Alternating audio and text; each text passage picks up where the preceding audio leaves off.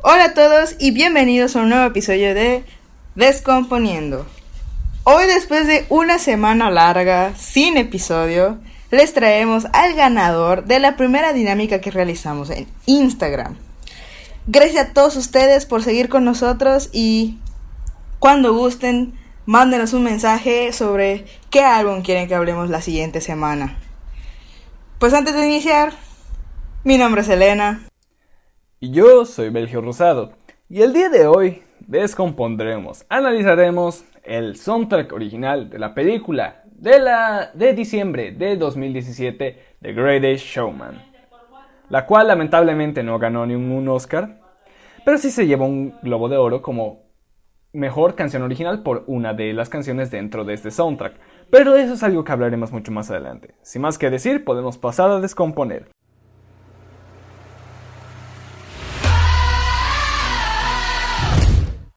Disclaimer.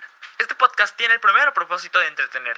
No se busca cambiar opiniones ni mucho menos de ofender dichos puntos de vista. Simplemente se comentan observaciones y conclusiones totalmente subjetivas. Sin más que decir, disfruten.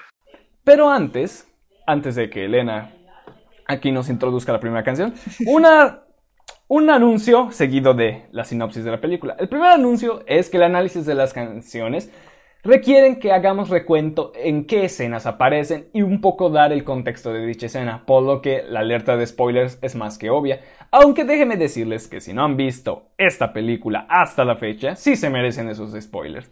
Pero bueno, vamos con la sinopsis. The Greatest Showman se ubica en el siglo XIX y en este caso seguimos a Pete Burnham, el cual, luego de quedar desempleado, siendo él un padre de familia y esposo, decide comprar un museo de figuras de cera que luego, por azares del destino, termina convirtiéndose en un circo. Y es gracias a la creación de este circo y a la introducción de personajes muy poco usuales que se desarrolla toda la historia y permite ver el desarrollo de los personajes en una época en donde el juzgar a las personas por su apariencia era bastante normal. Sin más que decir, Elena, introdúcenos a este soundtrack. Pues así es.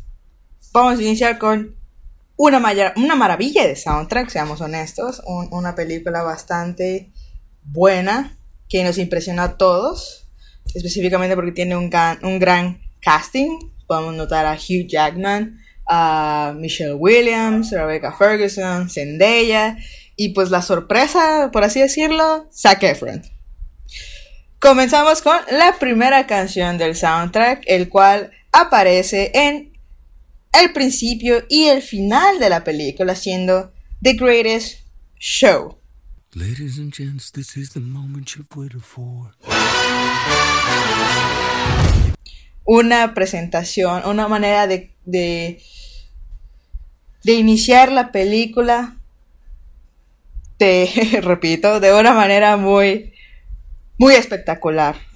tú pensabas que iba a iniciar de una manera diferente de que en el trabajo o en algo así. No, te están básicamente mostrando ya el circo y, todo el show. Para luego llevarte hasta el pasado e iniciar con la siguiente canción que nada más pasaremos en un momento. Una muy buena canción, un muy buen intro, la verdad, y una muy buena manera de terminar la película, específicamente en la última escena. Ahí sí, yo le doy un 8 de 10. Hay partes que sí todavía no, aún escuchándolo, no estoy tan acostumbrada ni tan feliz, pero son los mejores 5 minutos que puedes disfrutar, la verdad. ¿Tú qué tienes que decir sobre esto, Sergio?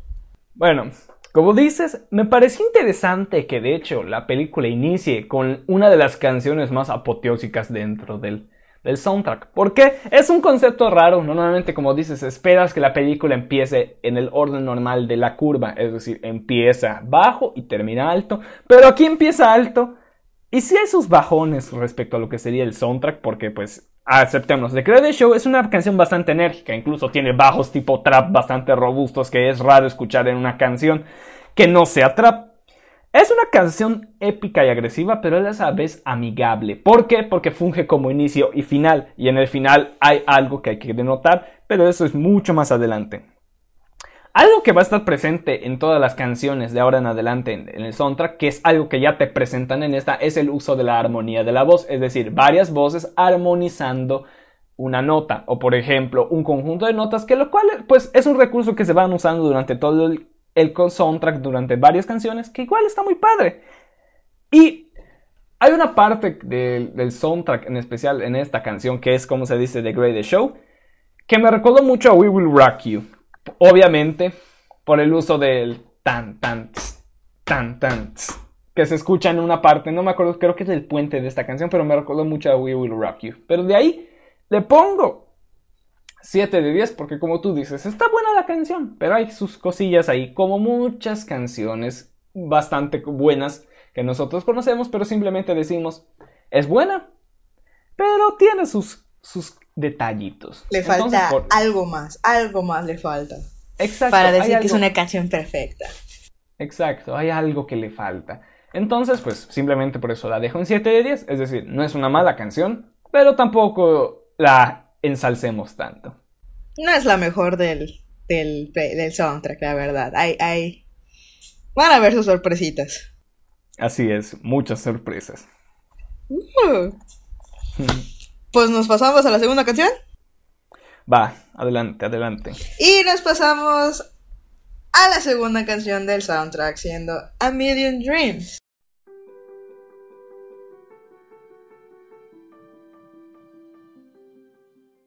en la parte de la película donde nos mandan al pasado, ya que inicia con una versión joven de P.T. Barnum y el personaje de Michelle Williams, que ya se me olvidó cómo se llama. Wow, hace mucho que no veo la película. Charity. Caridad.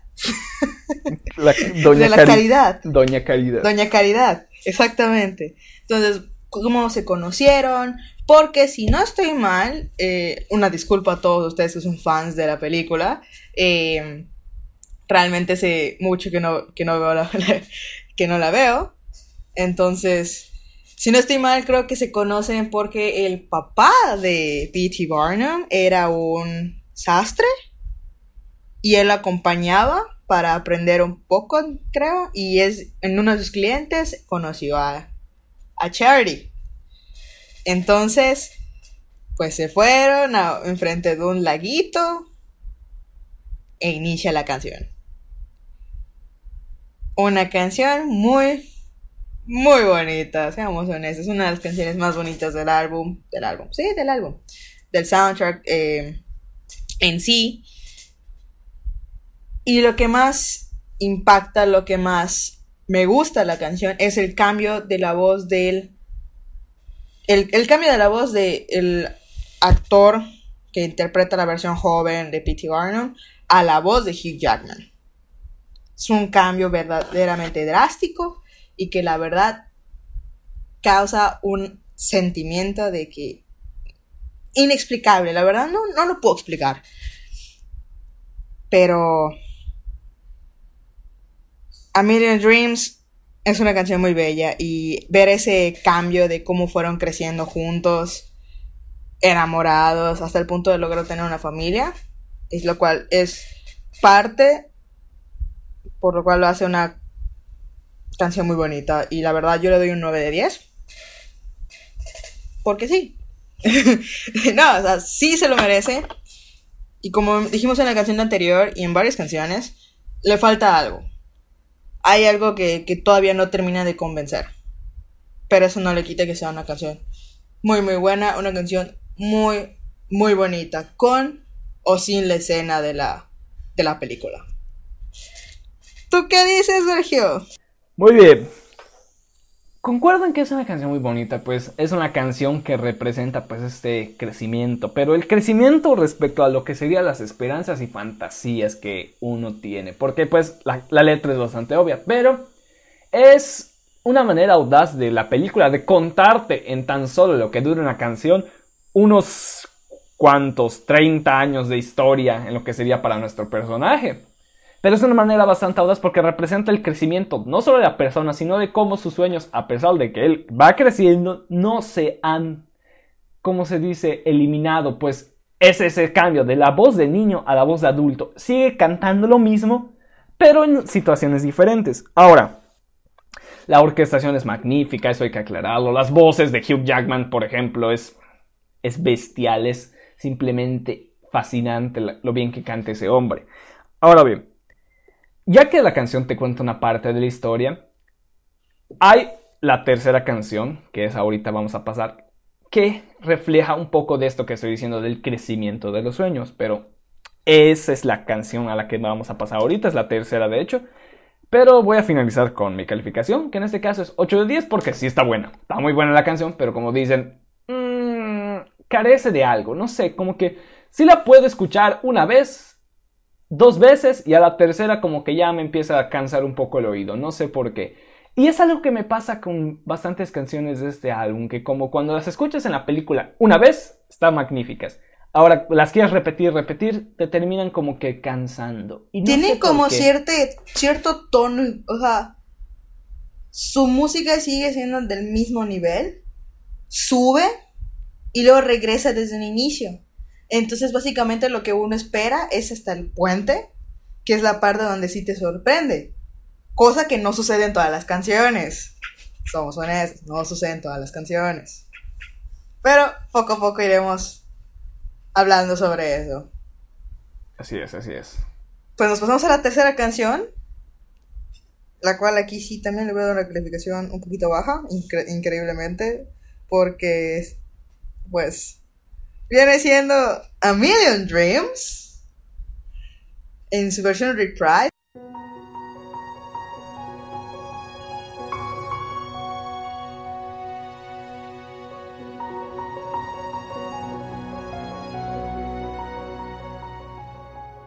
es decir, que es la escena en la cual los hijos de Barnum y Caridad, sus hijas, empiezan a cantar esta canción. Y es ahí donde le surge la idea de su nuevo negocio a P.T. Barnum. Pero como dice Bergio, ahí podemos ver cómo los sueños realmente inician desde niños y vimos que al papá nunca se le quitó, creció con eso. Entonces el pasarlo a las niñas lo hizo algo más especial. La canción la hizo más especial, la hizo más... esa nos... algo tipo nostálgico. A un modo nostálgico y la verdad hizo una escena muy bonita. En ese caso yo le pongo un 7 de 10. No soy fan de, la, de, las voces muy agudas y por cuestiones de que son niñas y sus voces lo son. Ahora sí eso no le quita ese, ese efecto que te causa de que no importa la edad, todos tenemos sueños. Es, es, es algo muy precioso, precioso, precioso. ¿Tú qué dices, el yo? Bueno, es como mencionabas, eh, representa lo que sería el crecimiento de los sueños, pero cómo estos terminan pasando a las personas con las que, por ejemplo, convivimos. Y es raro, porque en sí, ¿cómo te demuestra esa escena? Que Barnum vio en su hija la misma imaginación, la misma capacidad inexplicable de soñar, de creer, de tener esperanzas. Se la vio en su hija como él la tenía ya hace muchos años. Entonces como que ese es el, uno de los puntos de quiebre del personaje, que ese personaje tiene bastantes puntos de quiebre durante toda la película, pero uno de los más importantes es este, cuando recuerda que así como su hija tenía esa capacidad increíble de soñar, él la tuvo y creo que aún la puede tener. Entonces, como que está buena la canción, sí, pero como dices, es una canción para decir, ah, qué tierno, sigamos. es, es simplemente eso, es es, como de lo que cantaba el papá, ahora lo canta el hijo. Ah, qué tierno. Bueno, ¿qué más? Cosita. Exacto, cosita.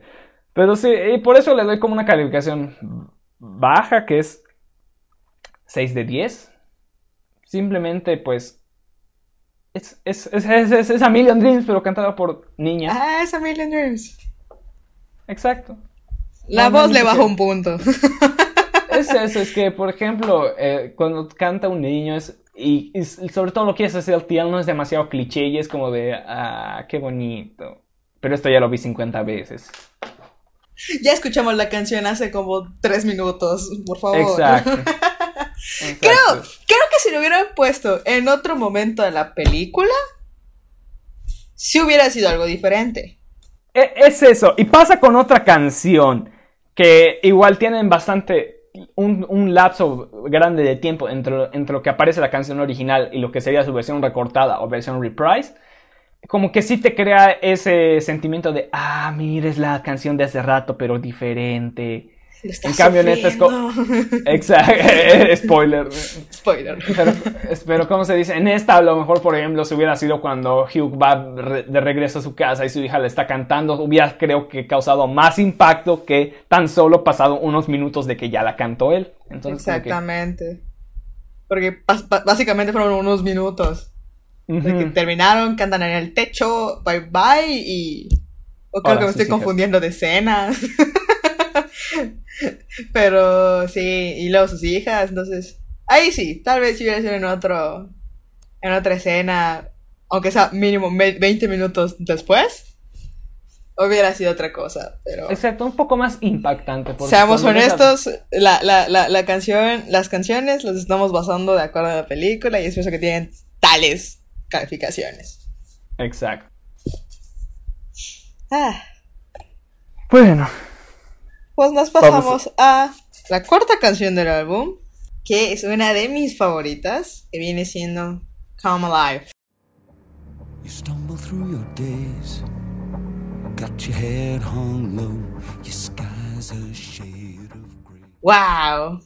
Eh, es cuando ya, eh, si no estoy mal, corrígeme si estoy mal, Sergio, eh, es cuando ya empieza a funcionar el circo. Efectivamente. una manera de entrada de recibir a todo el público. Y las voces en armonía una belleza la verdad. Es una belleza. Eh, te da la emoción de no es la emoción de estar en un circo porque realmente el haber visto esa escena a estar en un circo de vida real no es esa misma sensación que sientes porque tú no estás presentando, tú no estás presenciando en cuestión de esta película un, un show de circo, sino es más como que un show más teatral. Exacto, es más. Pero pues teatral, es, pero- es cierto, ciertamente obvio porque pues es una película, es un musical. Entonces no es un, un show de circo en sí. Pero eso no le quita eh, que sea un circo. Y te están mostrando varias cosas mientras, mientras están cantando. Y algo que tenemos que, que, ah, también abarcar en esto es las coreografías que se manejaron en la película. Eso no lo podemos dejar fuera porque semanas después de que salió la película, inmediatamente todos querían aprender las coreografías, específicamente en esta canción, Come Alive. Si no estoy mal. Creo que sí, o también era en otra película que, la cual hablaremos más adelante. Pero, eh, esta canción, a lo que iba desde un principio, este, te da una sensación de alegría, de, de felicidad. o sea, estás la canción en conjunto con lo que es el, la escena que te están dando es una de las mejores. La verdad. Ahí sí yo le doy un 9 de 10. Porque esa combinación es lo que hace que sea una belleza. E incluso escuchando Come Alive sin ver la escena, sigue siendo una belleza. O sea, son. Para mí es de las canciones perfectas de este soundtrack. ¿Tú qué piensas? Muy bien. Pues, como Life primero empieza con este ambiente percusivo, después se vuelve funky, es como que te va, te va mostrando el avance, pues propiamente de la creación del circo, cómo empieza siendo un lugar sucho así, que nada más el tipo compró y después de conocer unas cuantas personas ya empieza a jalar bien. Esto te lo refleja pues cuando se van uniendo más y más voces y después ahora ya no solo una persona canta al, en un solo momento, sino ahora todos y hacen la coreografía. Entonces una canción que te muestra eso, la grandeza que se acaba de obtener por seguir un sueño. A mi parecer creo que es la más pop de- del, del soundtrack. Es la que más me suena más pop, pero sí, pop, pop clásico, así como de de la década de los 2010, de la década pasada precisamente. Es fantasiosa, es como se dice, es enérgica. Es una buena canción, aunque no me gustó tanto porque, me, como dije, me pasa de que la estoy escuchando y llega un punto en el que me parece algo cansina. Quizás por la repetición constante o por... Este es un tema, es un poco más técnico, que es lo del rango musical o el rango sonoro que por qué resulta que la música actual nos cansa un poco después de escucharles porque el rango sonoro se mantiene muy muy comprimido, es decir, no hay tantos altos ni tantos bajos eh, de diferencia. Por ejemplo, en la música clásica hay momentos que si tú le escuchas en un altavoz de, de, coche no lo vas a escuchar porque está tan bajo que el, altavoz de coche no lo puede reproducir. Asimismo, es, hay momentos tan altos que el altavoz casi se revienta. Cosa que no sucede con la música pues producida para ser escuchada eh, a través de un celular, a través de unos audífonos. Entonces el rango dinámico es un poco más comprimido. Y a lo mejor eso es lo que pasa con muchas de estas canciones, que pues están en un constante, en una constante búsqueda de ser apoteósicas, de poner un punto más alto y todavía así volverlo a superar dentro de la misma canción. Y crea este efecto como que, siempre están cantando el coro, aunque no estén en el coro, pero por eso le voy a dar un 7 de 10, porque no sé, como que sí, de, todas las canciones que representan energía y todo lo demás en, esta, en este soundtrack, esta es la que me pareció un poco más mm, plástica, no sé, si, eh, sí plástica, como que demasiado pop, demasiado, demasiada producción. Muy moderna para la época en la que se supone que estaban. Quizá me, me, pareció disonante. Puede ser que me haya parecido disonante con lo que estaba viendo en la película, pero no, porque hay canciones que sí tienen un toque mucho más moderno, por ejemplo, en donde aparecen guitarras acústicas, que para la época era raro escuchar una guitarra acústica, pero no me pareció tan disonante como esta, no sé, a lo mejor puede ser por eso. Fíjate que en esa parte de que dices que parece que todo está en el coro, ahí sí te doy la razón, parece que todo está en el coro, pero, este creo que es la parte que más me gusta, de que no hay ningún momento en que la canción baje. Y tiene sentido el por qué cansa, porque pues como está muy, mucho tiempo arriba, en, ciertos momentos también está, necesitamos escuchar las partes bajas. Exacto, eh, eh, los reposos más que nada. Exactamente. Pero realmente lo que me gusta de esas canciones es más como todas las voces se unen, porque al final de cuentas es un circo y es la unión de personas, es gente que va a estar unida, a pesar de la actitud que tuvo P.T. Barnum durante toda la película en cuestión de que era solo por su conveniencia, era, era, era lo que mantenía, por así decirlo, el, el circo todavía de pie, la unión entre todos los artistas que estaban ahí. Es realmente una de mis canciones favoritas por eso, la verdad. Pero bueno. Vámonos a la quinta canción de este álbum. Eh, nos estamos yendo muy rápido. que es The Other Side.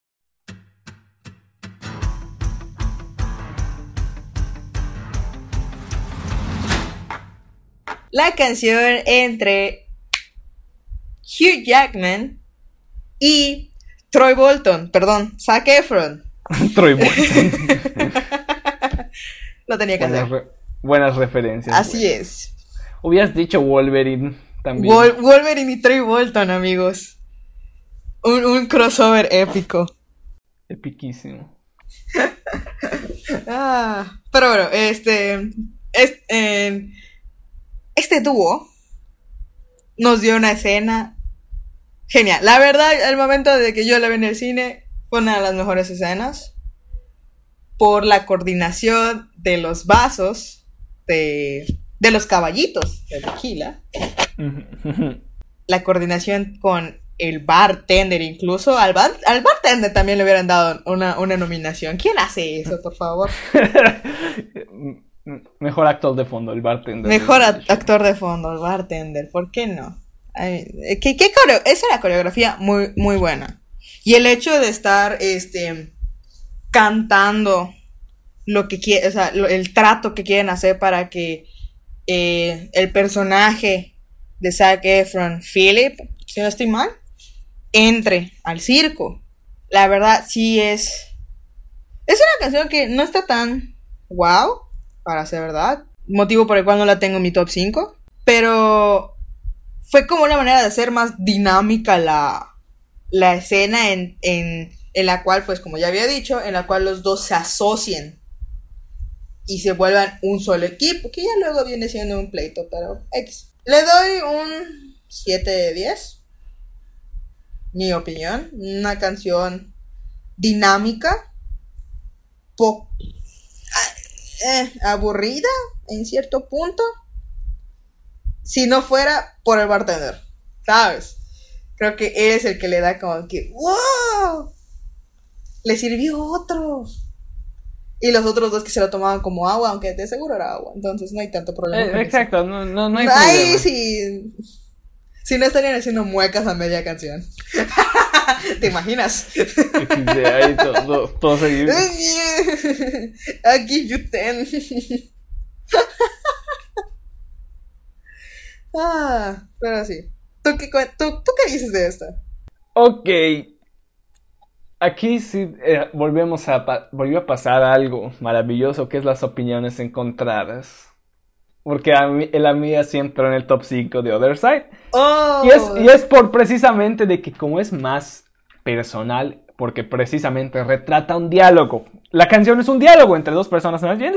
Es, como una conversación yendo a discusión respecto a lo que representan las ideas de, de Barnum y es ahí donde dices Philip. que metieron la- el High School Musical, porque básicamente de eso se trata la otra película. Exacto, A mí, es como si Troy estuviera hablando con Gabriel otra vez. Ahorita que lo pienso, sí. Ahorita que lo pienso, sí. Técnicamente es como la clásica conversación este- entre estos dos. Y ya solo me cambia- voy. Y solo cambiamos al Barnum. Exactamente. Increíble. En sí, pues es una conversación acerca de, ah, te, quiero, te muestro mis sueños, te quiero convencer, muy bien. Pero, ¿qué pasa con la canción y por qué sí me gustó? Como dices, es un diálogo, muchas veces el diálogo depende de lo que esté detrás, es, eh, si lo puedes notar como una pelea, como una discusión, como un confrontamiento, y más bien los instrumentos, y sobre todo lo que sería las percusiones, ayudan a enfocar muy bien de que este diálogo pues va avanzando de ser una confrontación a pues al final en donde técnicamente, ah, trato hecho, listo. Entonces como que sí me gustó por ese aspecto porque ayuda mucho, es sinérgico con la escena que sucede. Eso sí, debo admitir que sin la escena, la canción sí resulta un poco tediosa, como que otra vez vamos a la misma estructura, solo que en vez de ahora cantarlo Hugh Jackman, lo canta Zac Efron. Sigue la estructura AB AB, es la clásica. Pero por la conjunción, por esta química que tiene con la escena, es que yo sí le digo, entras, tú sí entras y te, pon- y te pongo en, un buen lugar. De hecho, es bastante movido en algunas partes, pero es como diferente. No es, no es como, las, como The Greatest Show, no es como Come Alive, que, que están cargadas de energía, simplemente es una canción más íntima, más entre dos personas, vaya. Lo que sí me gusta de The Other Side es como que la música te dice como que la emoción que están teniendo en ese momento. De cómo una simple práctica, este, plática empieza a irse a una pelea. O sea, en la música lo sientes, sientes cómo va intensificando el ritmo, lo cual va diciendo, no, estos dos se van a agarrar a golpes en cualquier momento. Y al momento de que ah, por fin ah, estén, ah, se me fue la palabra, de que aceptan eh, 10 y 10, creo que era 10 y 10, 10 y 90, 10 y 90, este, en- la canción cambia de ritmo, lo cual da de que, ah, ya están felices y ya está. Y como vemos en la letra también, esto no lo aclaré, se me fue. eh, hay una parte que dice, este, yo te saco, creo que era, yo te saco de una jaula, algo así. Y en eso, Philip, el personaje de Zac Efron, lo que dice es de que yo no estoy encerrado en ninguna caja, en ninguna, en ninguna celda, jaula. Eh, pero al momento de que ellos ya deciden que sí van a trabajar juntos, esa parte se vuelve, no necesitamos una llave, no necesitamos o sea, nosotros sabemos cómo hacer la llave, pues. Ahí como que ese cambio tanto de música como de letra es lo que hace que res- realce, o sea, resalte esa, esa canción. Aún así no viene siendo una de mis favoritas. O sea, Muy bonito lo que trataron de hacer, todo lo que trataron de transmitir. Pero pues aquí entramos a cuestión de gustos musicales. Así es. Pero bueno, Bueno, bueno, bueno. nos pasamos a la sexta canción. Una canción poderosa. Guay. Una poderosa. Una que realmente trans- transmitió el sentimiento que quería dar. Y estamos hablando de Never Enough.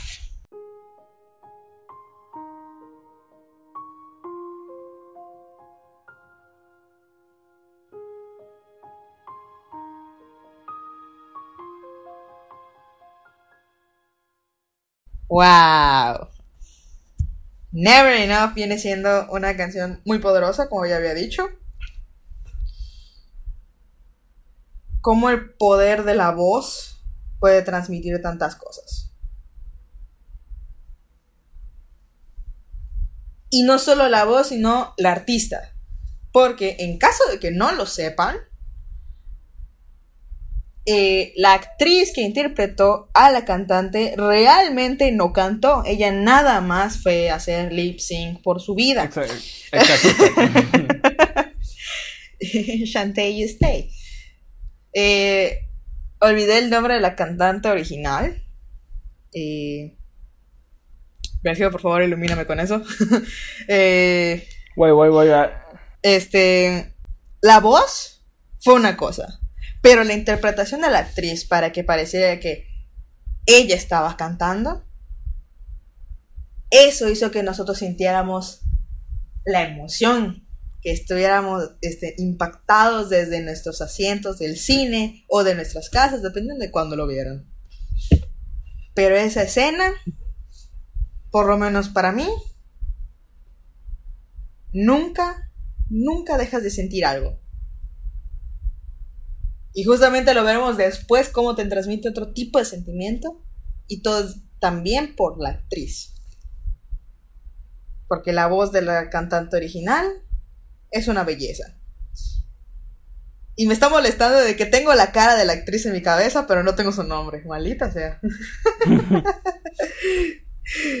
pero bueno. Eh, ahora sí.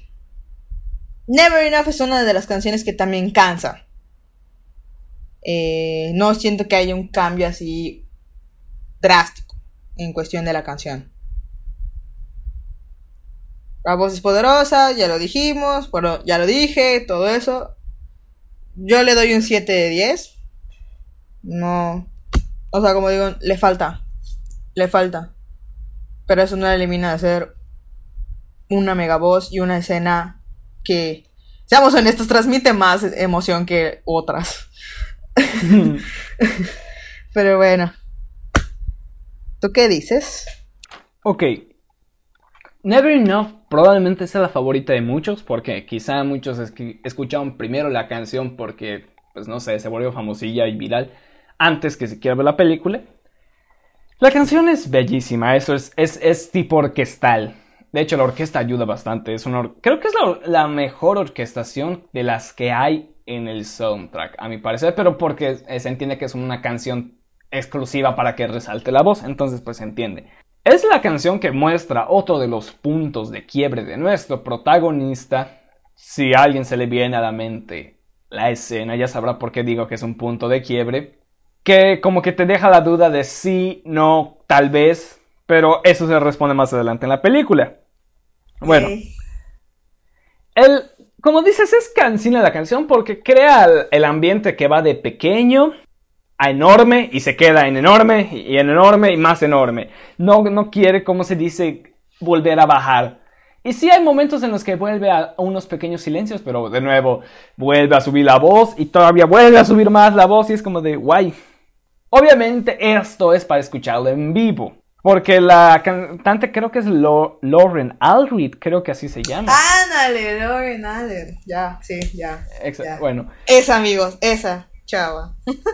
Pues bueno, escucharla en vivo creo que debe ser una experiencia totalmente diferente a escucharla a través de la película o a través de los audífonos escuchando la playlist. Pero bueno, es creo que el- la canción junto con la escena que más apasionó y enamoró a la gente respecto a lo que es la película.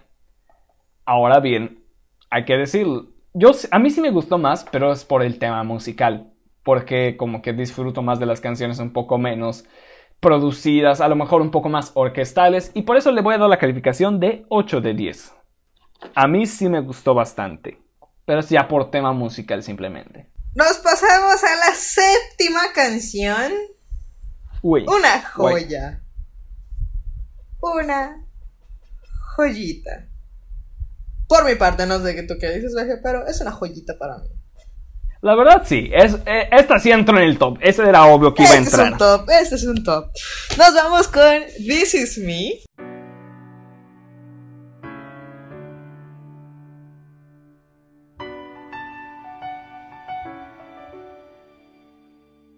La canción cantada por los artistas de El Circo después de de que los trataron de ocultar, de que no fueran mezclados con el público en una fiesta, si no estoy equivocada.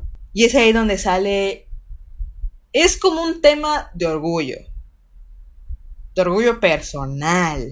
No nos vayamos a confundir de cosas. Bueno. Exacto, no. Es orgullo Aplica- de ser. aplica- es, orgullo de ser muchas. quien tú eres. Exacto. Ajá. En general. Es universal. Es universal. Entonces, eso, eso es lo que hace una joyita. Y la. Este. La actriz. Quien inicia la canción. Si no estoy mal en la pronunciación. Sheila Settle. Settle, creo. Su voz es poderosa. Muy poderosa. Y creo que lo vimos en las canciones. eh, de. Ay, ¿cómo te llamas?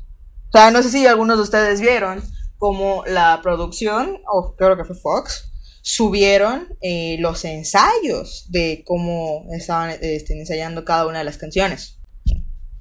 Y ahí se ve cómo a la actriz le llegó la canción. This is me, ese soy yo.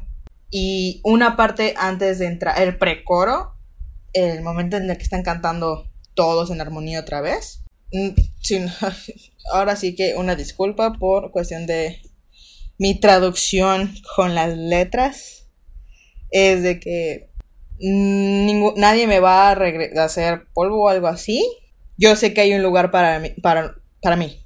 O sea, yo sé que hay un lugar para nosotros. Esa es una, es una parte de, las, de la letra que, que te llega. Pero en sí, toda, toda la canción, todas las letras, es, repito, es una joya.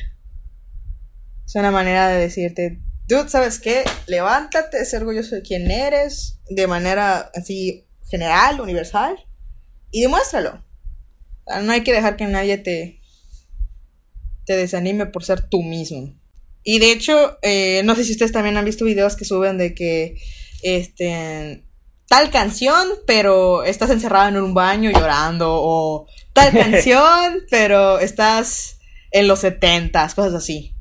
Y encontré esta canción diciendo, ah, esta, this is me, pero por fin está saliendo de tu cuarto.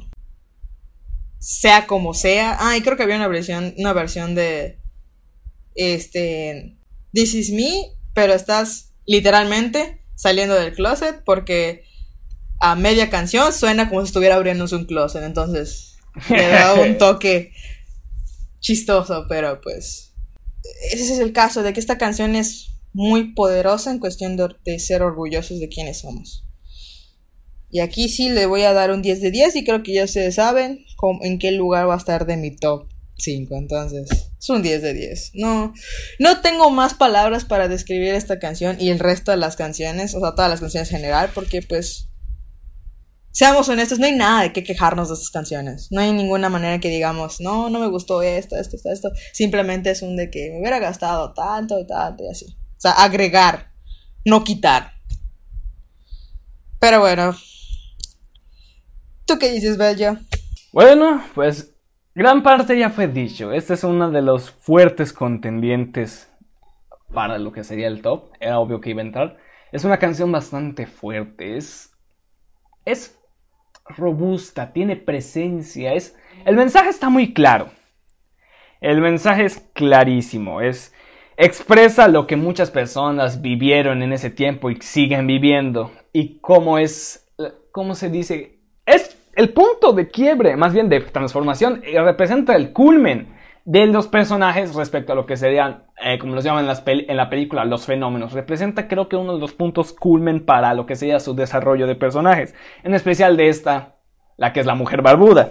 Es la, una canción que al contrario de, de las otras que te llega a cansar, porque sí, sí puede llegar a cansar, pero eso ya es, es de, de Es escucharla como haberlo escuchado veces. como 20 veces, así. ay, Exacto. sí, es una canción normal, por favor.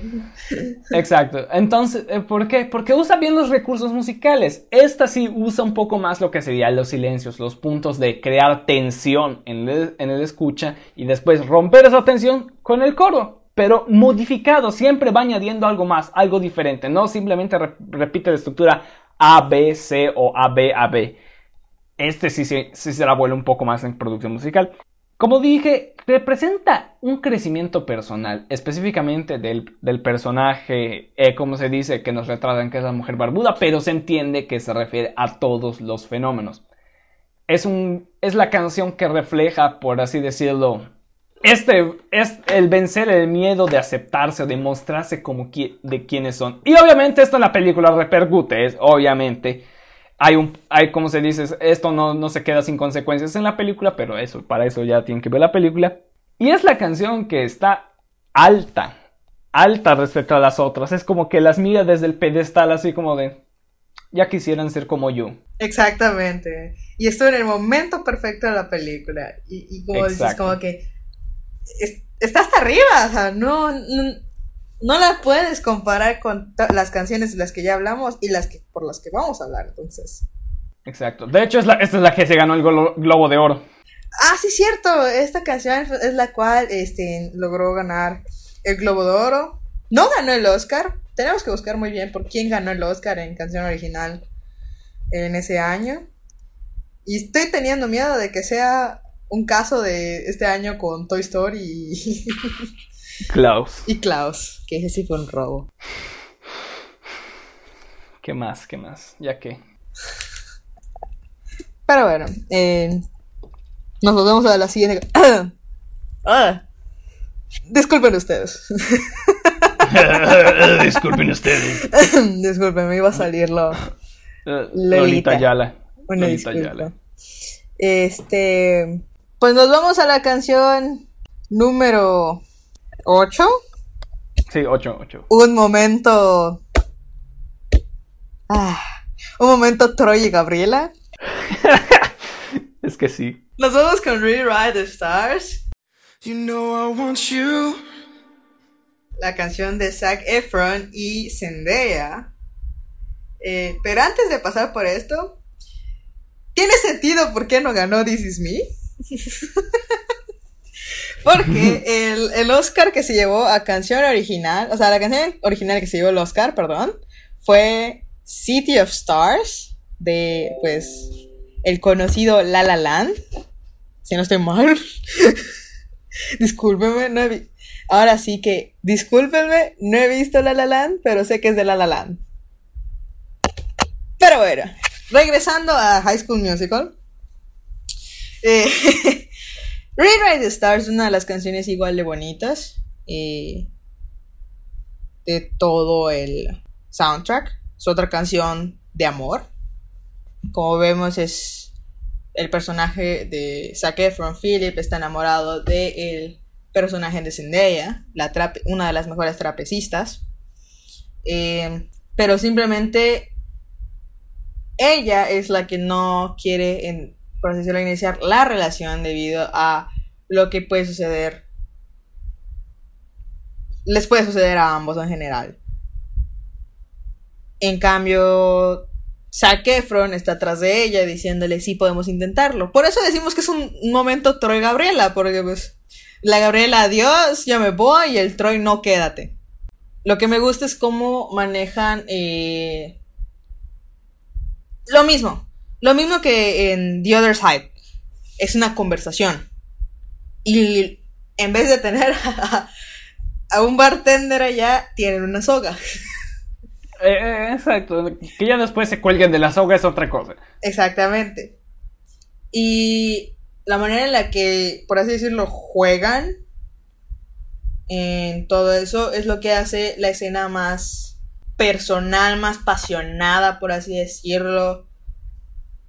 Porque es ahí donde al fin aceptan de que los dos sienten algo por la otra persona, pero una de, la- de ellos dice no jalo.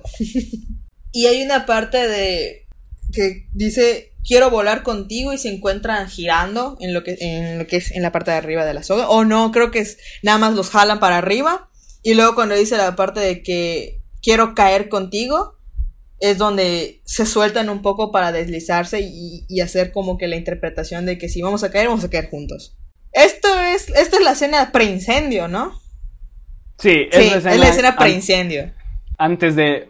El, el spoiler más grande es si se incendia el circo. ustedes se lo buscaron para que escuchen esto Exacto, ya lo avisamos. Lo avisamos. Si llegaron a este punto del podcast y no han visto la película, se lo merecían. La verdad, sí. Pero sí, eh, por supuesto la escena al momento de, creo que es el puente, donde los dos se van a, extremos a opuestos para luego juntarse como un tipo abrazo. Es lo que crea esa conexión entre no solo los dos artistas, sino de que la canción con la escena, lo cual hace que, que entiendas el amor y todo eso de que vamos a cambiar las cosas, vamos a reescribir las estrellas todo lo que la canción trata de transmitir. Una de las canciones más bonitas del, del álbum. ¿Tú qué dices, Sergio? Bueno, con Rewind Stars con, confirmo. Es la canción de amor de la película. Es un momento, obviamente, de la clásica charla de sí, no, vamos. Yo digo que sí, tú dices que no, pero te voy a convencer. Sigue la estructura del diálogo, obviamente. Me sonó igual a un pop como que 2012-2016, técnicamente porque la película se grabó más o menos en estas épocas, entonces como que tiene sentido. Ajá. Y crea la atmósfera esta de enamoramiento, como, de, como dices, de Gabriela Troy, pero no se siente como la clásica escena de amor, de la, can- la clásica escena de con canción de amor y los dos y los dos enamorados ahí volando por el mundo. Técnicamente sí volaron estos, pero no Pero se eh, siente. es, creo que lo que pasa es de que como que al final la decisión siguió siendo la misma. No que durante la canción terminó de convencerse de que no, sí, jalo. No, como que no, sigo diciendo que no y no. Exacto. Hasta después del incendio. Ah, Hasta después del Cuando estés a punto de incendio. morirte, es ahí donde te voy a decir que sí. Exacto, ya que estés ahí todo chamuscado. Simón. Ah, Sí. Y pues, es una buena canción. No, no, no, no está mala. Pero tampoco hagamos de cuenta que es, que es mejor que como se dice que This Is Me. Entonces, como que. Le voy a dar 7 de 10. Es, es una canción buena. ¿Dije la calificación? No me acuerdo. Creo que sí dije. No, no dije. Le doy un 8 de 10. Ya dije mis motivos. Le doy un 8 de 10. No se merece tanto. Tanto apreciación. Porque pues.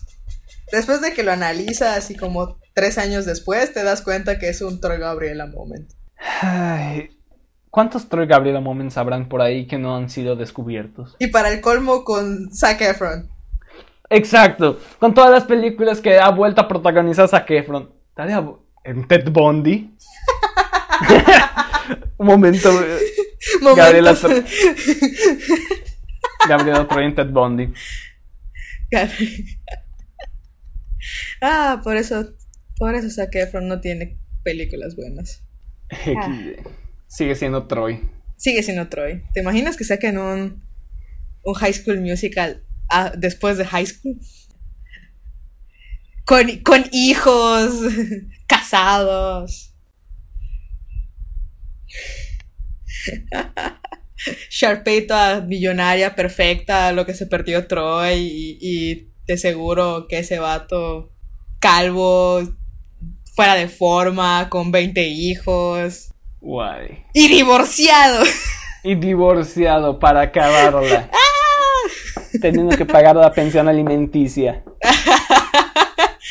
Vecinos, ¿qué? Mm. No, ya, ya, ya, ya. Estamos hablando de otra película. Estamos hablando de otra película. Exacto, que ni siquiera. Que ni siquiera ha salido XD. Pero bueno, eh, nos pasamos a lo que es la penúltima canción de la pel- eh, el soundtrack, perdón, Tightrope.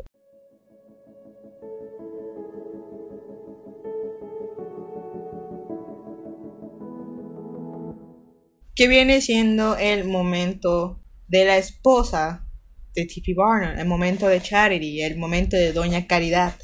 De Doña Caridad. Tengo opiniones encontradas en cuestión de esta canción. Ok. Porque Baba. la letra, perfecto. Es como que, ¿estás dispuesto a seguir conmigo o te vas a ir con la otra? Básicamente. Si lo ponemos en, en este, en ese caso, de manera coloquial, por así decirlo.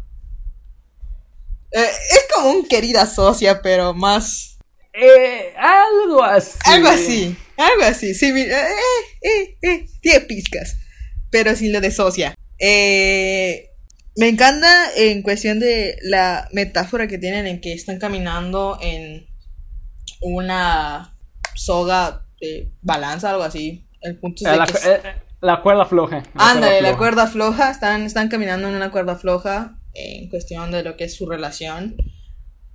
De tomados mano a mano y todo, y, y- y en una parte de la canción le, si caigo, me vas a atrapar.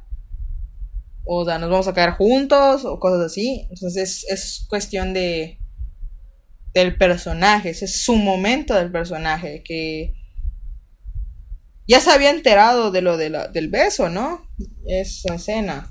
Porque se había regresado a vivir con sus papás, junto con las Sí. niñas. Ah, eso ya es post incendio. Exacto, ya es como que ya sucedió todo. Ya, ya. ¿qué, qué más falta para hundir a P.T. Barnum? ¿Qué más falta? Ah, ya sé que su esposa se entere de que se besó con la cantante que llevaba de gira. Exactamente. Y, y ahí es donde me doy cuenta que creo que me pasé de una canción. O todavía no llegamos. No, ah, no. llegamos. Uf, qué bueno. Todavía, Este, todavía, todavía. Porque digo que tengo opiniones encontradas. A lo que iba, la, la letra es una belleza en cuestión de lo que es su relación de ellos, de lo que ella siente, de que si realmente él quiere estar con ella. Pero la música como que no le ayuda tanto. O sea, está de acuerdo a todo lo que ella quiere hacer. O sea, todo lo que está hablando, todo lo que está diciendo de que, de que en una cuerda floja y quiero saber si tú te animas conmigo, sigues allá y de que vamos a arriesgarnos con tal de tener una vista maravillosa. Pero la música llega a lo que habíamos repetido mucho en, esta, en este soundtrack. Llega a ser cansada. Como que esta es una canción que realmente solamente la escuchas una vez. Es que sí. Pero y dos eso, veces no puedes. eso de la disonancia entre letra y música, ahorita lo voy a explicar. Es un detalle que me di cuenta hasta que la volví a escuchar. Es como de, ah, ya sé por qué me parece tan extraña.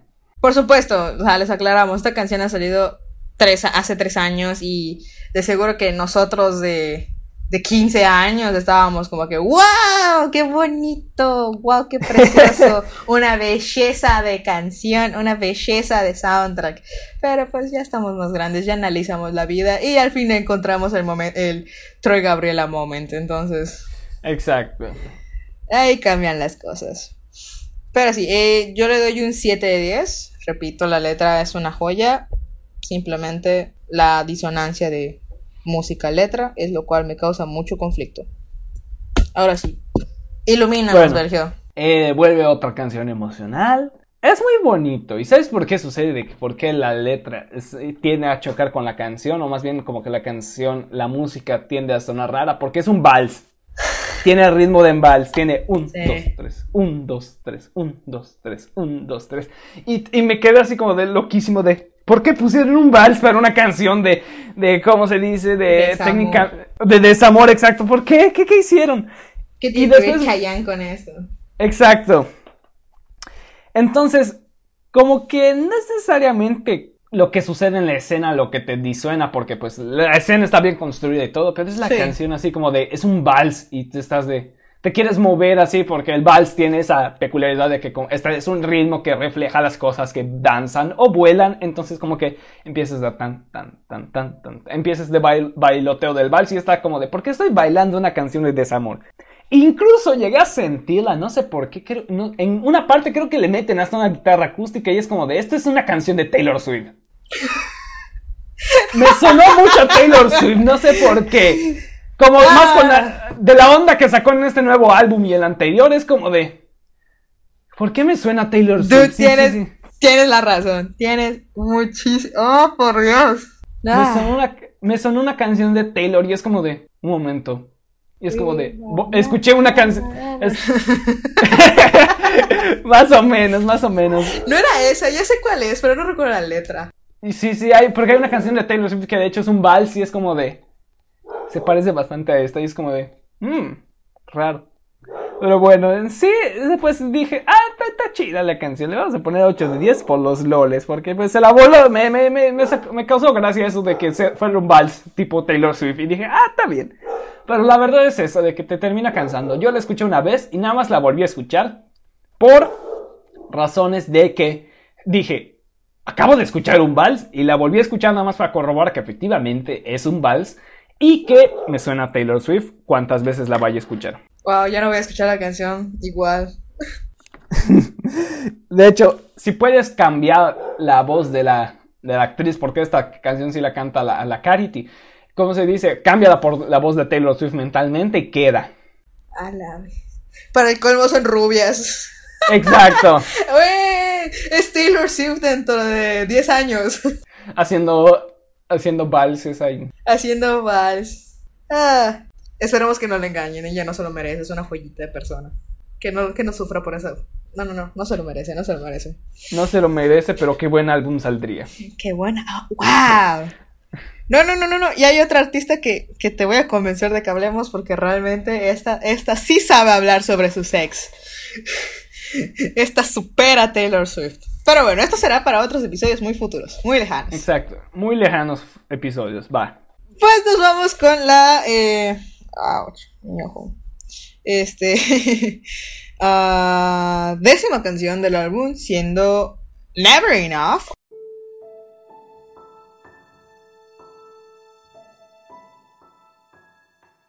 Otra vez, pero en la versión reprise, en la versión corta. Que es post beso, post rechazo. Ya sabes, ahora sí creo que viene siendo Troy, Sharpay, Problem, Moment. Este. The Greatest Pues- Showman es solo como se dice High School Musical del siglo XIX. Exactamente.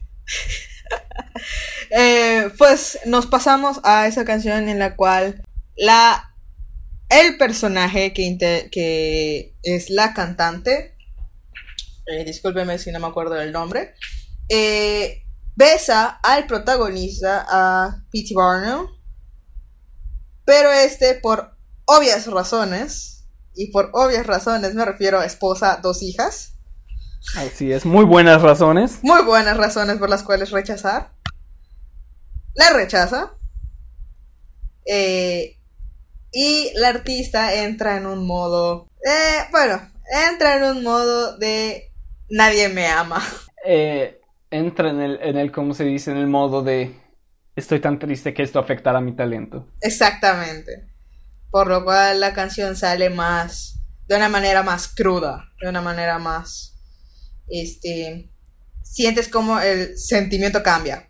O sea, de algo poderoso, así de que, wow, me estás iluminando con tu voz, a algo de que siento tu dolor.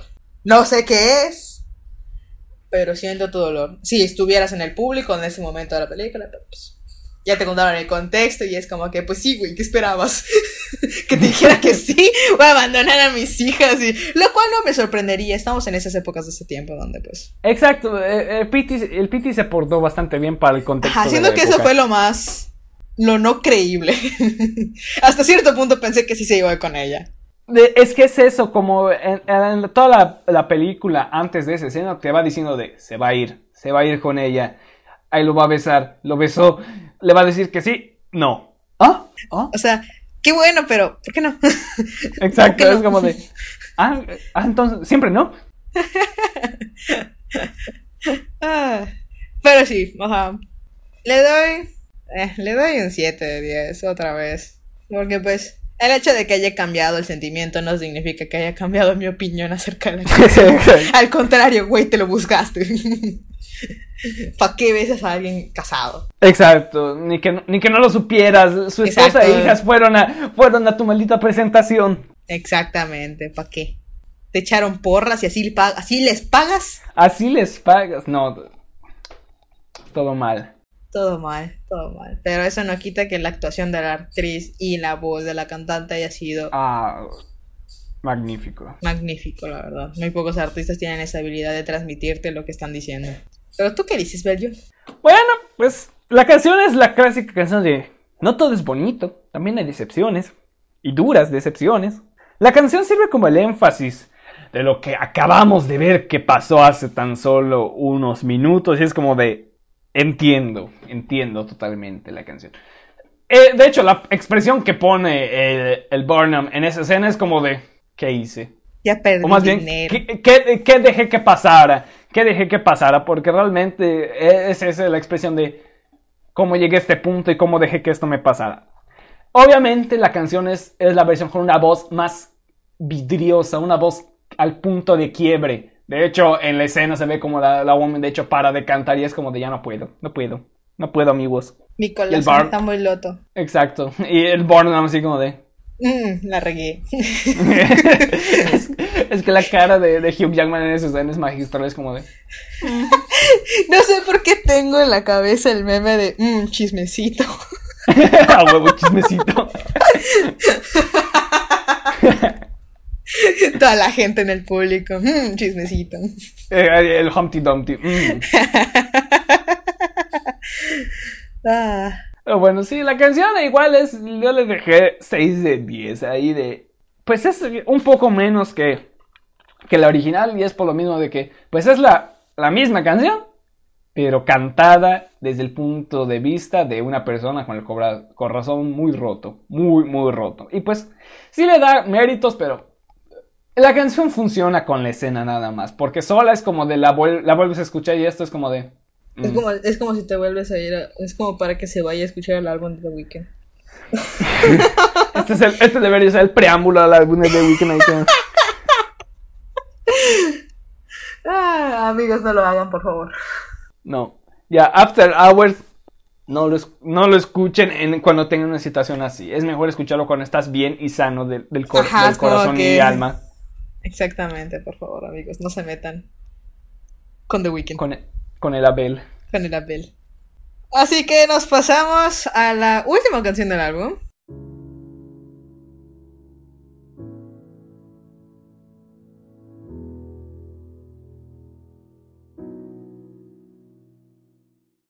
Eh, la cual viene siendo la última canción, pero en sí como que la penúltima.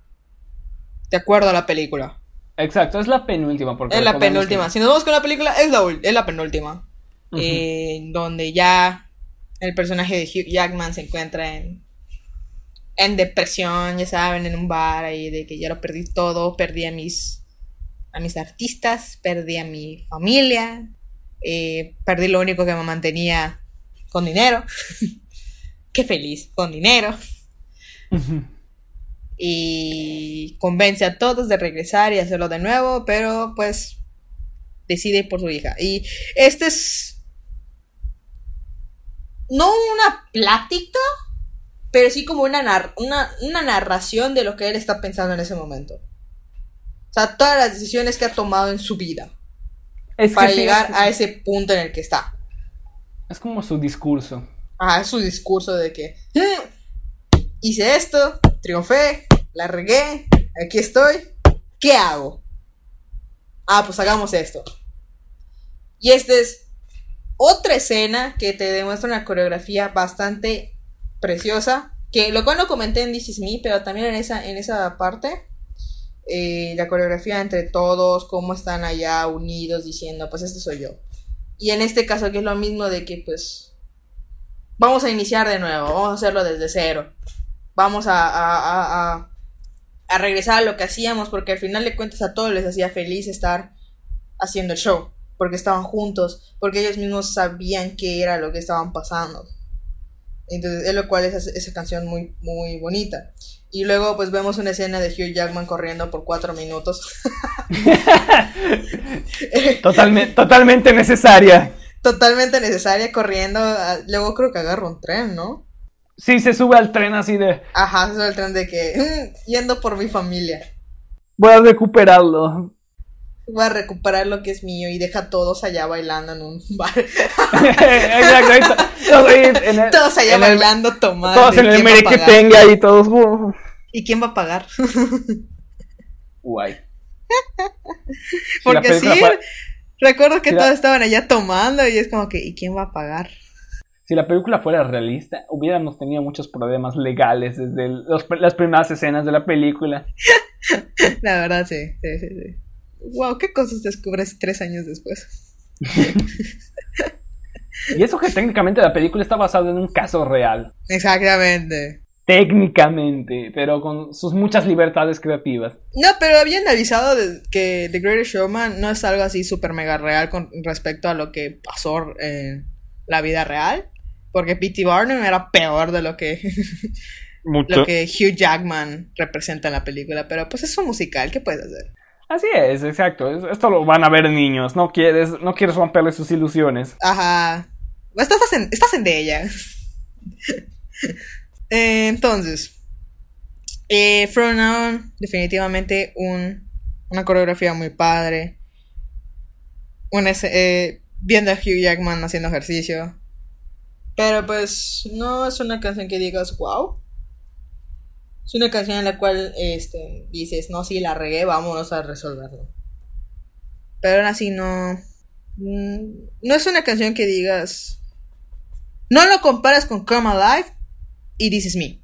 Exacto. No hay comparación.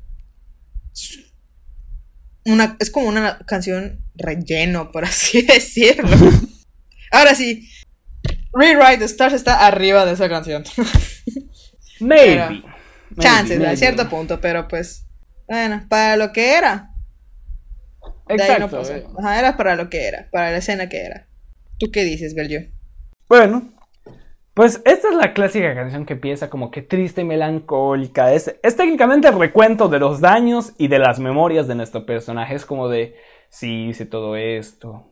Les traigo, eh, desperdicié no sé cuánto dinero, engañé a mi familia, no sé qué tantas cosas, besé cuántos pies de políticos, no sé qué tanto dice la letra por ahí. Pero dice, ah, pero, pues como ya estoy jodido, necesito su ayuda. Vamos a reconstruir, vamos a empezar de nuevo. Pero es, es hasta cierto punto la canción del viaje, porque es bastante country en algunas partes. Es como, te imaginas ahí el. a Entra los- lo cliché de la película. Exacto, tenía que sacar su cliché, porque es la canción de viaje que te representa. Ah, este es el final. Te voy a recordar todo lo que ya recorrimos, pero aquí terminamos. Aunque en la película realmente no esta es la canción final, pero pues se entiende que es como que una canción conclusiva. Es como que lo que representa el crecimiento de todos los personajes, porque si mal no recuerdo tanto en esa escena como que se- eh, van, la, van a ver a Philip que estaba todo chamuscado. Y ahí es cuando le dan, ah, sí, sí, Simón, sí quiero. Porque le dice así como de, viniste a la Zendaya y es como de, sí, sí vine. No me estás viendo. Pero bueno. Entonces como que se entiende que es como que la canción que le, da conclusión a la- todas las tramas así de entre los fenómenos, Barnum, incluso el circo mismo que pues está todo quemado. Entonces como que, pues, ¿qué vamos a hacer? Pero bueno, de hecho, ahorita que hace rato mencionamos a, a The Weeknd, creo que en una parte de la canción dice I was blinded by the lights. Y es como de, yo en ese momento. Ahí en mi mente, no sé, así como de, no, Abel, no. No, Abel, no. No vengas, por favor. Eh, Estaba tan bien sin ti, ya me recupe- ya, ya tomé mi curso de recuperación y ahora vuelves. No, sí, hay, hay, cosas chistosas con esta. Y pues es la canción cliché, porque es la canción del viaje. Es así, ya te imaginas ahí todos cantando con sus guitarras, ahí viajando por el mundo y de vámonos, todo, todo feliz y contento. Y pues está bien, es 7 de 10, ya que es una ¿Te, canción te- te buena. imaginas que, que su esposa le hubiera dicho, "Mm, no, no regreso contigo? ¡Ah! Y ahí termina la película. No, creo que no terminaría, terminaría de manera diferente. O sea, él seguiría con el circo, pero pues Ujú. No sería el final que nosotros conocemos. En cambio, pues obviamente regresa con la, con la esposa. De que, oh, te amo, discúlpame. Pero Eh, no, eh, no quise.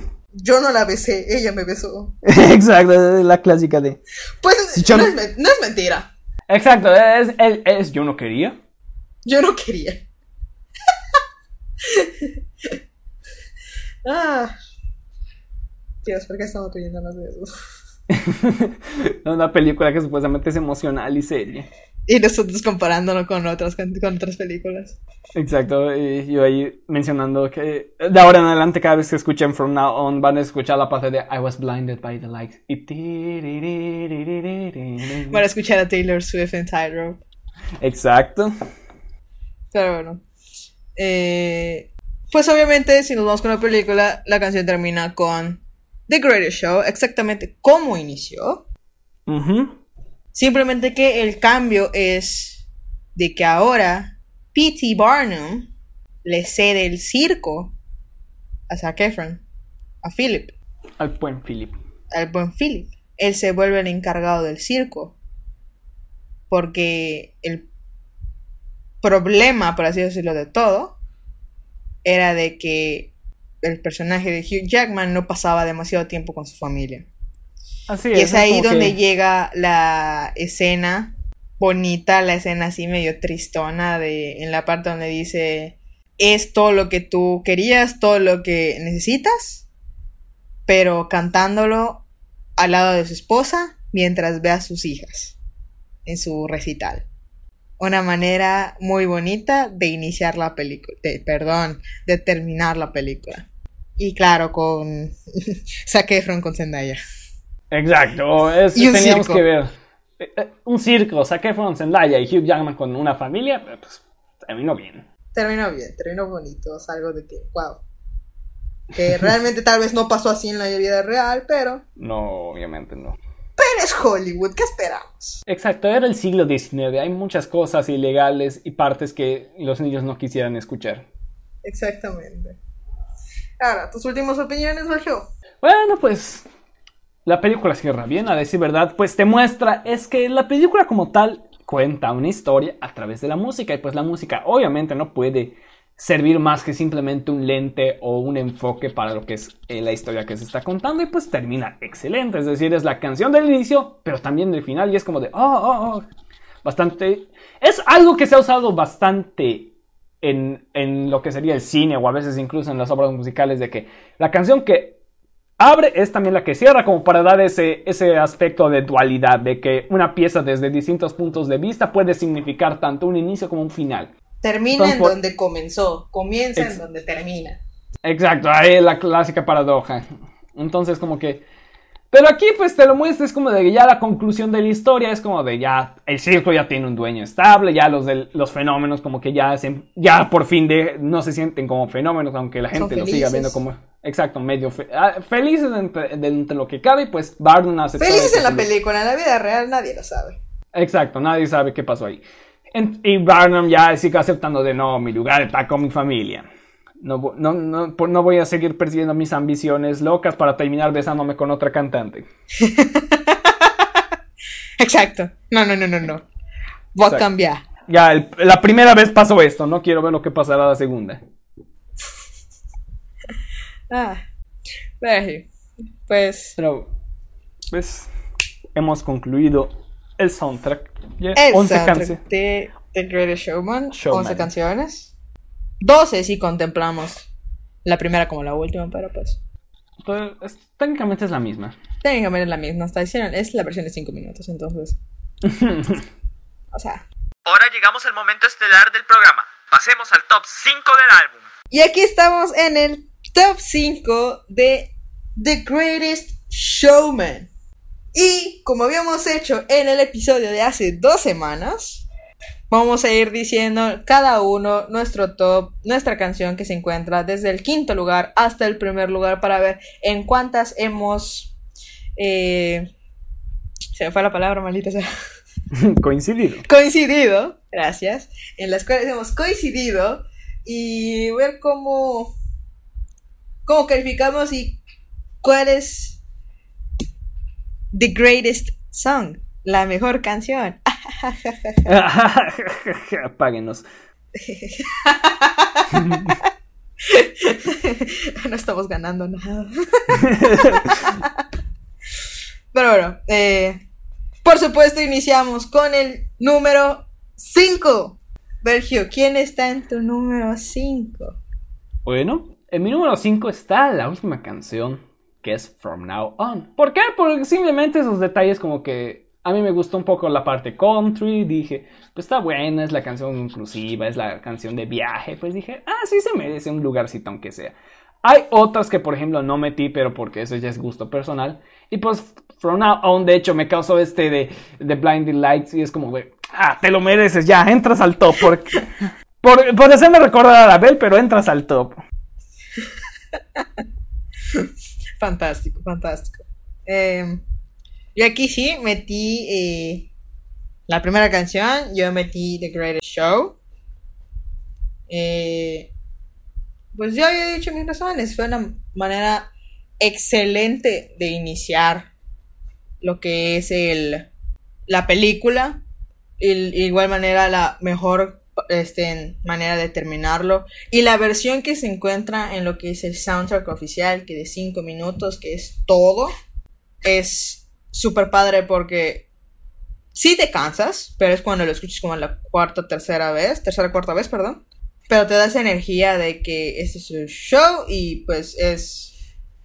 Sí, es... Ya lo expliqué, pues. No, no, voy a, no voy a revolverme a mí misma con lo que digo, pero sí. The Creator Show viene siendo en el quinto lugar. Nos pasamos al número 4. 4. Muy bien. En 4 está la canción emocional de que le corresponde a señora Caridad Tightrope. Porque a pesar de lo que dije de que sí es un vals y que me recuerda a Taylor Swift, pues como que sí me gustó eh, más que nada la parte de la orquestación que le dan. Ya la letra y cómo se dice y que suena un poco, ya dije, vamos a hacer caso omiso. La canción musicalmente sí está buena a pesar de que cansa. Además de que pues es, a mí me gustan los vals, de hecho, hay un vals muy famoso que a mí me gusta, que bueno, no es un vals como tal, es una canción que está en modo vals que a mí me encanta y como que ya desde ahí le empecé a agarrar cariño a los valses. Entonces como que dije, ah, está bien, sí entra, sí me gustó. Sí, sí me gustó, a pesar de que me canse, sí me gustó. Yo en mi número 4 tengo al Troy Gabriela Moment, Rewrite the Stars. Eh, soy fanática, seamos honestos, soy fanática de canciones de amor. Eh, ciertas, eh, bueno, especialmente las que cuentan como un tipo historia. Un eh, y en este caso lo vemos, de que, pues, lo que ya habíamos dicho, ellos dos están aceptando que se gustan, pero pues el personaje de Zendaya dice yo no puedo, eh, lo cual, pues, es lo bonito porque uno piensa que debería ser al revés, que el personaje de Zac Efron sería el que dijera yo no puedo. Y la verdad es lo que es especial, y de nuevo, la canción eh, con o sin video sigue siendo una muy buena canción, una canción romántica en la cual tú... La, manera en la que combinaron las voces fue la indicada. Pero sí, aquí es yo tengo mi número 4. Vámonos al número 3. La medalla de bronce se la lleva. A ver, eh, se me olvidó hacer mis redobles. No me salieron XD. Iba a hacer mis redobles, pero se me olvida que no sé hacer redobles. Bueno, y la medalla de bronce se la lleva. The Other Side. ¿Por qué me gustó The Other Side? Porque a mí me gusta mucho esa estructura de diálogo. Además de que, como dije, es una canción diferente a las otras. No es tan apoteósica, no es tan épica, no es tan grandiosa. Es una canción mucho más íntima. Y eso sí me ganó. Ahí sí dije, interesante concepto, ejecución, vamos a decir la buena, se lleva a su tercer lugar. Sí le doy el bronce, sí le se lo doy. Y pues simplemente me gustó escuchar como que ese diálogo entre un Hugh Jackman y un Zac Efron. A pesar de que, como dices, es otro Troy Gabriela moment. Que ahorita que lo pienso ya no me lo puedo quitar de la cabeza. Solo puedo imaginar a Gabriela en el cuerpo de Hugh Jackman ahí toda. Siempre sí Gabriela en traje de Wolverine. Exacto. Entonces como que dije, sí, sí entra, sí entra. Y le voy a dar, es más, le voy a dar la medalla de bronce para que esté contenta ahí. Pues yo le doy la medalla de bronce a la segunda canción de la película siendo A Million Dreams. Porque pues te da... Ok, no sé por qué digo te da y digo otra cosa. A Million Dreams es una canción muy bonita, la verdad. Y, y como dijimos desde un principio, te demuestra el cómo los sueños tardan en desaparecer. Y si desaparecen es porque lo logramos. O porque nuestros gustos cambiaron. Seamos honestos. Eh, y, como, y, y como había dicho desde un principio, el cambio de voz entre el personaje joven de Hugh Jackman a Hugh Jackman, esa es la parte que más da emoción, de que pues creció y él sigue buscando sus sueños. Y pues la canción de sí es muy bonita, la melodía que maneja es, es muy padre. Y por eso le doy la presea de bronce. Llegamos al segundo lugar y creo saber cuál tienes. Porque estoy muy segura que no coincidimos en el primer lugar, de que no vamos a coincidir para nada en este top 5. Pero entonces, Mm, dime, Bello, segundo ¿cuál lugar. es tu segundo lugar? Ese que por algo no entra al primer lugar. Ok. Va. Segundo lugar, medalla de plata. Se lo lleva. Never enough. Ok, Ey. ahora sí creo que coincidimos en el primer lugar. Oh, por Creo- Dios. Yo creo que igual coincidimos, pero de hecho esta decisión sí me la estuve peleando porque sí me gustó Never Enough, pero hay una que hay que admitirlo, que es mucho, mucho mejor que Never Enough. Y a, a- a- a, como se dice, a consenso general. Pero Never Enough, ¿por qué sí llegó más alta que otras? Porque, a pesar de que, como digo, es otra de esas canciones que te resulta cansina después de la segunda o tercera vez que la escuchas, la primera vez, y sobre todo la primera vez en la película, impacta. Y te quedas con esa canción y es como de, wow. Y simplemente, pues como digo, mencioné en el podcast anterior, yo soy muy fanático de lo que es la música orquestal o más bien instrumental. Entonces como que la buena combinación entre eso y una voz a mí, me dije, "Mm, sí, sí entras. Es más, sí entras y alto. Y por eso la puse en el segundo lugar. Iba a quedar en el primer lugar. Pero después de hacer algunas reconsideraciones y así pelearme, porque realmente el top 5 de, es- de este, son- de este soundtrack está muy reñido. Hay canciones que sí, Está muy reñido. sí pudieron haber entrado y por alguna razón no las metí. Y es como de. pero en bueno. el 2.2. En el 2. exacto. Entonces, como que sí. Pero, pues así lo dejo. Segundo lugar, Never Enough. La presea plateada para mí se le va a Come Alive. La verdad. A- Aquí es donde se dan cuenta de cómo son nuestras, nuestras personalidades, tanto de Berger como las mías. O Exacto. sea, nuestros gustos musicales nos definen. Um, no, alguien él es alguien calmado, música clásica y todo eso. Yo soy, a mí dame. Exacto, así Vuélveme loca con la música. Así es. Lo cual no nos sorprende. Exacto, ya, ya se ve de alegas. Exactamente. Eh, y por lo mismo, como Live me gusta por la energía que te genera al momento de escucharlo, eh, las combinaciones de la música, eh, la armonía de las voces e incluso la implementación de por lo menos una línea de Zendaya. Pero sí, es, es una canción que sí te genera mucha, mucha emoción. Eh, sí, es por eso que le doy el segundo lugar.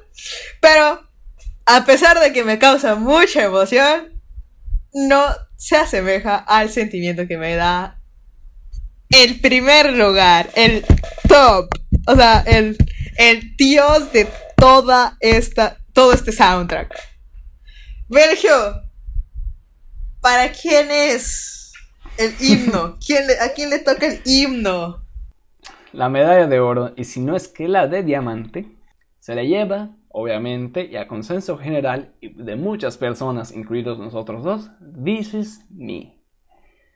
Razón objetiva ya la hemos dado ambos en el transcurso del podcast, pero razón personal, a pesar de que, como dije, es una canción enérgica, que es raro porque pues vimos que técnicamente las canciones enérgicas casi no las metí, de hecho, No, casi no las metí. Esta Sí. se lo lleva porque el nivel de producción musical y sobre todo el uso de lo que sería crearte tensión y darte lo que quieres, como en los coros, lo hicieron bien. ¿Y por qué subió tanto? Por eso mismo, porque todas las canciones usa la estructura de otras canciones enérgicas que dentro de ese mismo soundtrack, pero lo hace bien y eso le da mucho mérito. Y para mí dije, a mí mismo me dije en los interiores, ¿vas a poner This Is Me en primer lugar? Sí, sí lo vas a poner. Claro que sí, vámonos. No es duda, no es duda. Creo que es de lo primero que hice. Normalmente lo que yo hago es poner del 5 al 1, pero en esta ocasión el 1 inmediatamente se fue a This Is Me. This Is Me es la mejor canción del soundtrack y pues lástima que no se ganó el Oscar, pero se ganó el Globo de Oro. Así es. Algo se llevó. Algo se llevó. Y pues lo que ya había dicho Belgio es una canción que se lo merece. Todo lo que ya habíamos hablado sobre ella, pues regresen a quién sabe qué minuto, si lo quieren volver a escuchar. Pero esta canción es totalmente diferente a las anteriores, no solo por la situación en la que se cantó, si- sino de que esta es una joya dentro y fuera de la película. Si este lo hubieran sacado aparte por otro artista, otra cosa hubiera sido. Es un himno. Es, es, es un himno personal, la verdad. Es una canción muy, muy, muy bella. Y es por lo cual se lo merece. No, no tengo más palabras que decirle porque ya lo dije todo. Y, y Exacto, no voy a ya. dejar de decir de que esa es la, la canción. The greatest song. Podríamos estar cobrando por esos chistes. Ah, maldita sea. Pero sí. Y hemos, es así como hemos terminado con The Greatest Showman, el ganador de nuestra dinámica. Eh, cuéntenos si les gustó esta dinámica, eh, si quieren que haya más en el futuro, por favor, también díganos por mensaje o en los comentarios de nuestras publicaciones si quieren escuchar más soundtracks de películas o, series, perdón, o pues díganos de qué álbum quiere que hablemos y nosotros nos encargaremos de escuchar cada una de las canciones.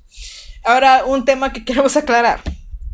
Eh, cuestión de las decisiones, pusimos eh, lo que es soundtracks de películas o series versus Glee, que viene siendo una serie. ¿Por qué hicimos esto? Glee es algo, va a ser un poquito complicado hablar de eso porque no solo tenemos que checar de qué canciones vamos a hablar, sino de que todos sabemos de que hay temporadas que realmente no no destacaron tanto en cuestión musicalmente, hay quienes destacaron y no podemos decir vamos a hablar de tal temporada porque qué tal si queremos hablar de tal canción que está en otra temporada. Por eso les aseguramos de que vamos a tratar de buscar una manera en la cual vamos a poder hablar de Glee, porque es un tema que yo quiero hablar y no sé si Belgio quiera, pero sería algo muy interesante para ver el toque que le dieron los actores a esa canción. Que eh, pues todos sabemos, hay versiones de Glee que son un poquito mejor que las originales. Y por esa aclaración, ¿algo más que quieras decir, Belgio? Pues nada más que agradecerles por acompañarnos en esta descomposición y recordarles que nos pueden seguir en nuestras redes sociales y que ya estamos disponibles tanto en Spotify como Apple Podcast, así como mismo nos pueden seguir en nuestra página oficial de Anchor. Sin más que decir y reiterando, les agradecemos por acompañarnos en el día de hoy, habiendo descompuesto, analizado y sobre todo comentado el soundtrack original de la película del 2017 The Greatest Showman. Por mi parte, Belgio Pablo Rosado Pompeyo, es todo. ¿Algo más, Elena? Muchas gracias por escucharnos, por seguir con nosotros. Compartan cada una de sus publicaciones, hagan que lleguemos a lugares más lejos. Que lleguemos a toda la República, sería algo maravilloso. Eh, Maravilloso. Maravilloso. Muchas gracias por escucharnos. Hasta la próxima.